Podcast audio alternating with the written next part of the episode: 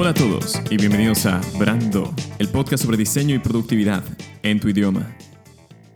En esta primera edición les voy a comentar un poco acerca de mí, Brando Vázquez, quién soy yo, por qué decidí hacer este podcast.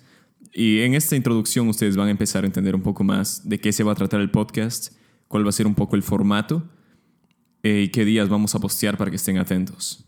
Entonces, lo primero es, yo soy Brando Vázquez, tengo 23 años, soy peruano, originario de Lima, y en este momento estoy viviendo en Múnich, Alemania. Estoy estudiando aquí arquitectura y hace muy pocos días me llegó la gran noticia de que ahora voy a ser LinkedIn Campus Editor de mi universidad. Eso significa que voy a ser el estudiante encargado, por así decirlo, de representar a mi universidad, a los estudiantes en la red social de LinkedIn. ¿Cómo lo haré? Lo haré con artículos, lo haré con diversos medios de comunicación, como tal vez videos, como tal vez podcasts. Pero eso va a ser todo en alemán. Eso va a ser todo en alemán y quería aprovechar la oportunidad de hacer un poco de cross-platforming y también decir cosas aquí en español para que podamos hablar de los mismos temas. En esta primera edición les voy a hablar un poco de cómo llegué a eso, cómo superé mi miedo de escribir en un idioma extranjero y cómo tú también podrías hacerlo. Comencemos. Entonces surge la pregunta más importante. ¿Qué es este podcast? Es la primera pregunta que vamos a responder. Este podcast es un podcast de productividad, diseño y negocios. Es decir, que vamos a hablar de tendencias, vamos a hablar del movimiento del mercado, qué se está vendiendo más, qué diseños suelen aparecer más en revistas, en publicaciones, y también cómo uno poder alinearse con ellos sin sonar como por ejemplo que solamente estás siguiendo una ola, que solamente eres alguien que copia. De todo esto vamos a poder hablar a lo largo del podcast. Ese es punto uno. Bueno, ¿y para quién es? ¿Para quiénes somos? ¿Para qué estamos aquí? Si tú eres un estudiante, si tú eres un joven profesional, si es que eres simplemente alguien aspirando a poder estar en algún punto entre los negocios, entre ser emprendedor, entre intentar ser más productivo y te gusta el diseño, la arquitectura o alguna otra rama creativa, yo creo que este podcast es para ti. Ahora, ¿Cuántas veces a la semana sale el podcast? Tres. Lunes, miércoles y viernes. Lunes, miércoles y viernes el podcast va a estar live. Son los días también en los cuales yo posteo blogs en Medium tres veces por semana. Son los días que yo posteo blogs en LinkedIn en alemán tres veces por semana. Entonces todo eso téngalo muy en cuenta. Pero lo más importante, lo que les voy a pedir siempre es que por favor dejen un rating abajo del podcast y un comentario. Así podemos guiarnos en la misma línea de todo lo que ustedes quieran escuchar. Si es que ustedes quieren que hablemos de cómo poder cobrar más en un trabajo, cómo es la vida de un estudiante en Alemania, eh, algún invitado de Alemania que les gustaría que esté en el podcast, todo eso podemos hacerlo. Pero necesitamos la colaboración de cada uno de nuestros listeners. Tú, vos, cuenta.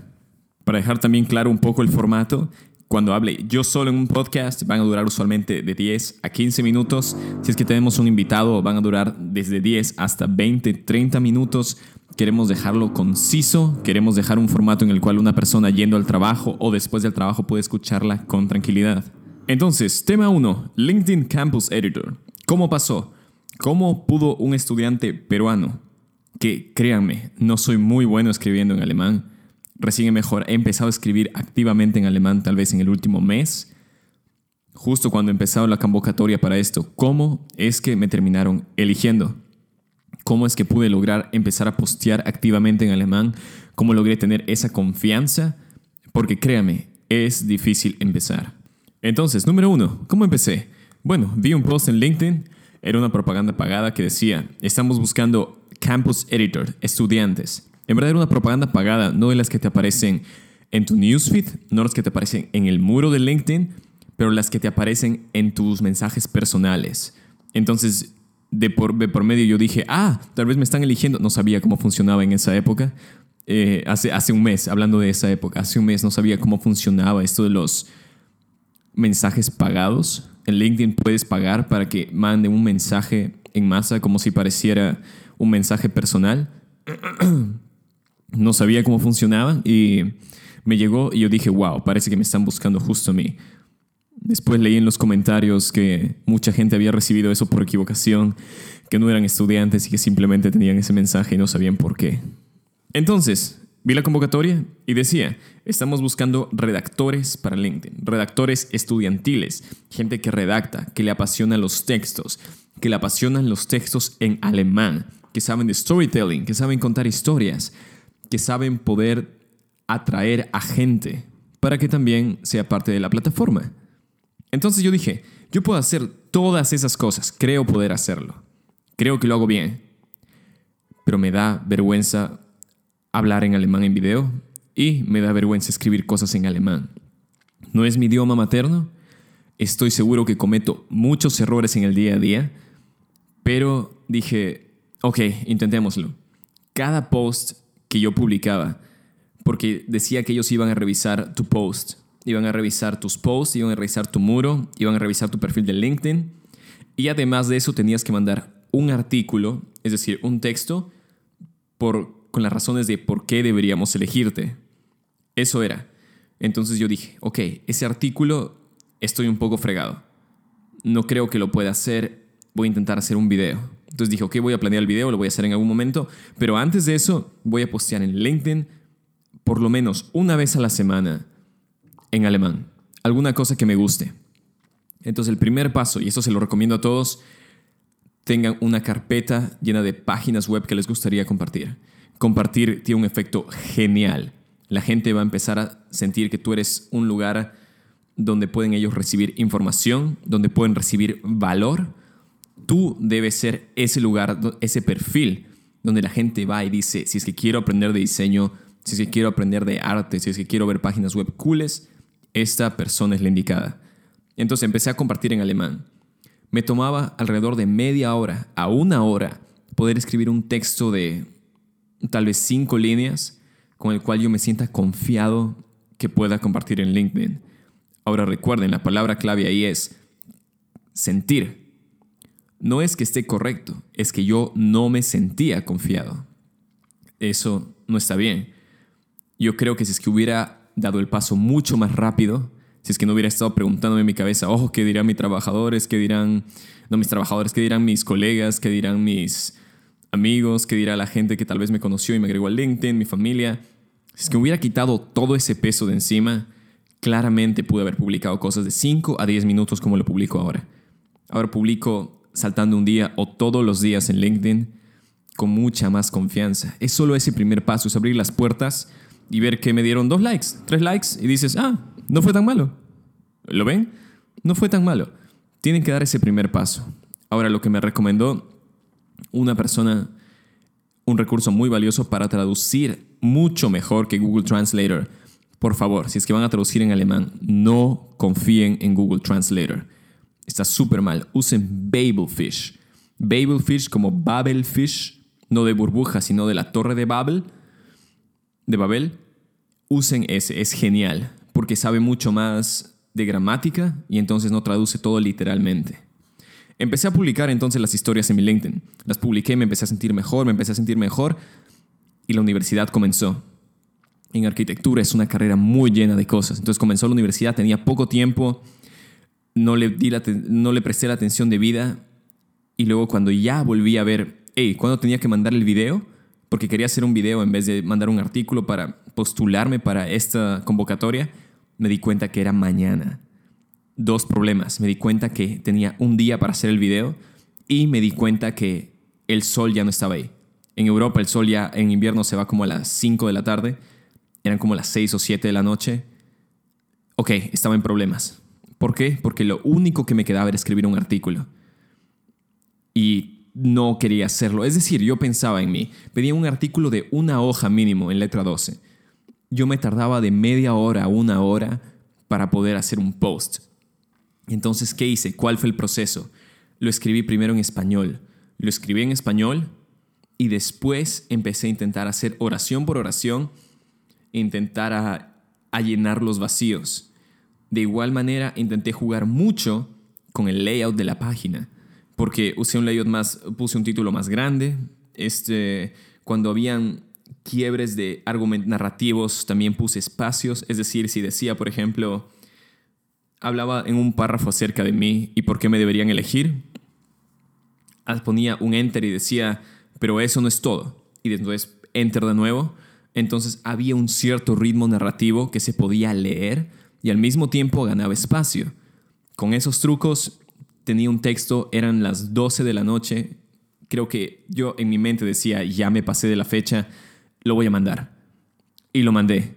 Y estaba totalmente seguro, 100% confiado en que no me iban a aceptar. Eh, no tenía duda, iba a ser un milagro si es que me aceptaban. Entonces lo mandé y no volví a escuchar de nada acerca de esa convocatoria por unas tres semanas. Y yo dije, bueno, eh, me olvidé al respecto. Yo dije, ok, lo intenté, otra oportunidad perdida, voy a buscar otros concursos de diseño o arquitectura. Qué pena, porque me gusta comunicarme mucho yo creo que tendría un gran potencial comunicándome en Alemania, comunicándole también a gente latina. Y pues eso pasó. Cuando hace pocos días, a lo que estoy grabando este podcast, todavía no me es permitido hablar de esto, pero me dijeron que fui elegido yo junto a otros 11, es decir, 12 en total estudiantes de toda Alemania para ser LinkedIn Campus Editors. Y yo estaba que no podía creérmelo. No me lo podía creer. Estaba en el trabajo y le dije a mi colega, que es un poco seca, pero le dije a mi colega, hey, gané, gané lo de LinkedIn. Y como buen, buena colega que es, me dijo, ah, felicitaciones. Como, como, como bueno, ok, no, no, esperaba que me tiren flores ni que me hagan una fiesta, pero hey, lo conseguí, estaba dentro. Las lecciones más valiosas que aprendí de eso fueron, uno, tienes que mandar las cosas. Muchas, muchas veces tú no sabes si es que lo consigues o no. Un ejemplo, la compañía de diseño AG Smart, que es una compañía enorme en Berlín de diseño, design sprints, hacen branding, hacen UX, product design, hacen muchísimas cosas. La empresa comenzó con tres amigos que se presentaron un concurso nacional eh, de UX, que el Estado de Alemania quería algo, quería una aplicación. ellos decían, es imposible, no sabemos nada de UX. Ellos ganaron el concurso de 30 mil euros que los ayudó a iniciar la empresa porque fueron los únicos que se presentaron. Piénsalo así, así como tú tienes dudas para presentarte, créeme, el 90% de las personas también. La gente usualmente, hoy en día la autoestima de las personas está en un nivel extraño, en lo cual los concursos son muy fáciles de ganar. Concursos porque la gente no le presta atención, simplemente se olvida o no tiene la confianza de mandarlo. No te olvides, ten la confianza, solo mándalo. No va a estar perfecto, lo sé que no va a estar perfecto. Va a ser difícil que esté perfecto, va a ser imposible que esté perfecto. Pero está. Es mejor que esté a que no esté y sigas intentando que esté perfecto. Estamos comenzando en la carrera, somos estudiantes o jóvenes profesionales, tenemos que llegar ahí de alguna manera y lo mejor es empezar a mandar propuestas. En el peor de los casos, si es que fuese una entrevista de trabajo y tú presentases un portafolio sin proyectos personales, sin propuestas, se va a ver mucho peor a que si tienes varios proyectos personales y propuestas, así no estén ganadas, tienes ese material. También te estás desarrollando directamente como profesional en el área que te interesa. No siempre, es decir, no me malentiendas, juega para ganar. Juega para ganar, pero juega. Entonces con eso creo que podemos resumir el podcast de hoy. Tienes que participar como un estudiante, como un joven trabajador. Publica tus cosas, públicalas, envía concursos, así no los ganes, todo eso solo puede jugar a tu favor. En el próximo capítulo vamos a estar hablando acerca de diseño, tendencias, cómo seguirlas, pero cómo no caer en la imitación. Es un problema para estudiantes, para jóvenes profesionales. Vemos que el mercado se mueve en una dirección. Nos gustaría participar en ese juego del mercado. Pero si todos ofrecen lo mismo, ¿cómo podemos jugar con el mainstream con las reglas del mainstream y al mismo tiempo tener un éxito como marca, cómo diferenciar nuestro brand. Ese será el próximo capítulo. Gracias por escucharme. Yo soy Brando y esto ha sido Brand O, el podcast de diseño y productividad.